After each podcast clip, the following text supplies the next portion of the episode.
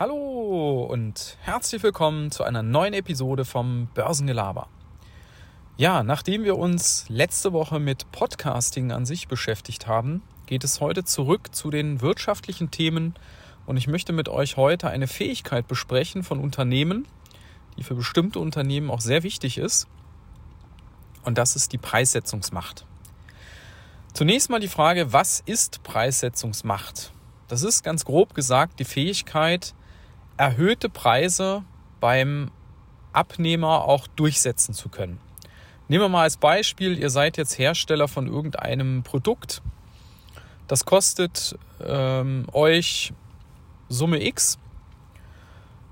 Und dann schlagt ihr da ein bisschen was drauf und zu dem Preis verkauft ihr es dann an jemand anderen. Nehmen wir mal an, ihr verkauft es für 50 Euro.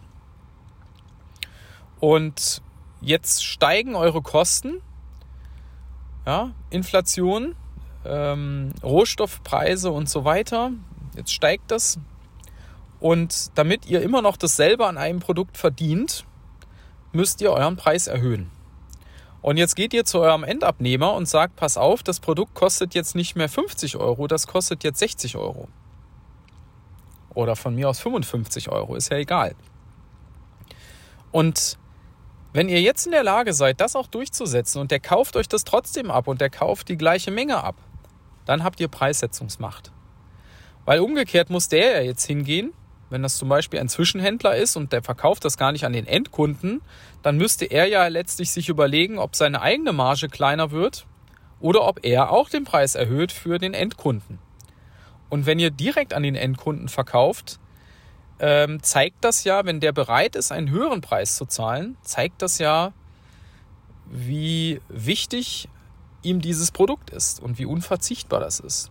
Weil es offenbar keine Alternative gibt, die günstiger ist und weil er einfach dieses Produkt haben möchte, auch wenn es teurer ist. So, das ist also Preissetzungsmacht.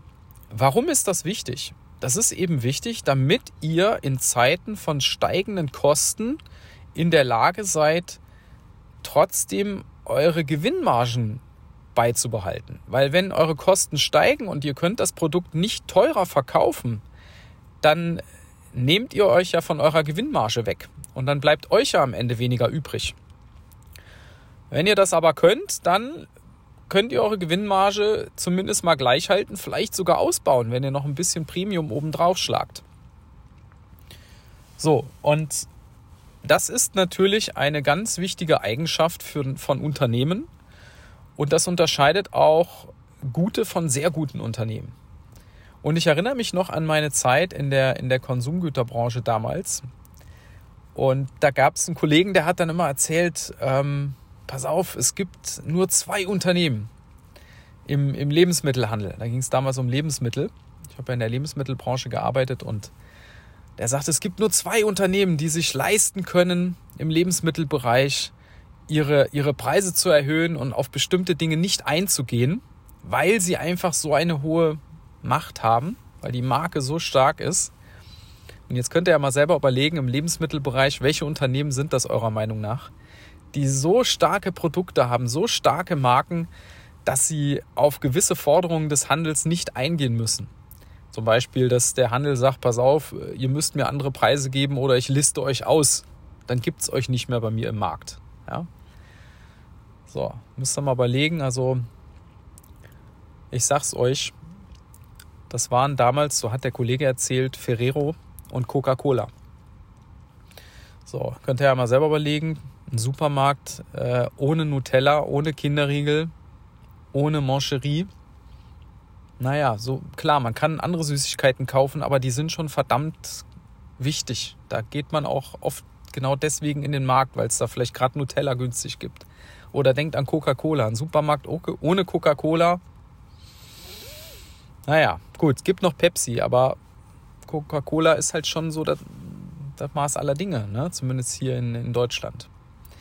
Ja, aber da kann man jetzt äh, trefflich drüber streiten, ob das nicht noch ein paar mehr gibt, die das so auch haben. Aber für euch ist heute wichtig, die Preissetzungsmacht ist eine ganz wichtige Eigenschaft von Unternehmen, weil wenn ich die nicht habe, dann habe ich ein Problem.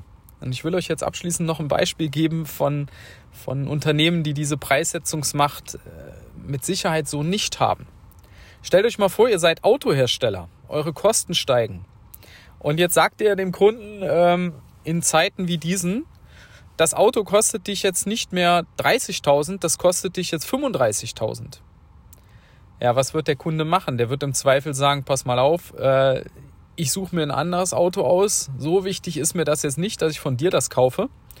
Oder vielleicht würde er sogar sagen, weißt du was, ich habe eigentlich gar nicht so viel Geld im Moment, ich kaufe mir am besten gar kein Auto. Ja, also die Autoindustrie ist so eine Branche, die hat es da sehr schwer. Die müssen im Gegenzug eher immer Rabatte gewähren, damit sie auch ihre ganzen Autos da vom Hof kriegen. Ja? Also da seht ihr schon, das ist schon ein, eine, wichtige, eine wichtige Sache, wenn man so etwas kann.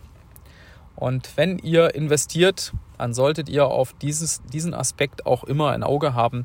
Ist das Unternehmen in der Lage, Preise, höhere Preise weiterzugeben? In diesem Sinne, das war's für heute. Ich wünsche euch einen guten Start in die Woche und bis dann. Ciao.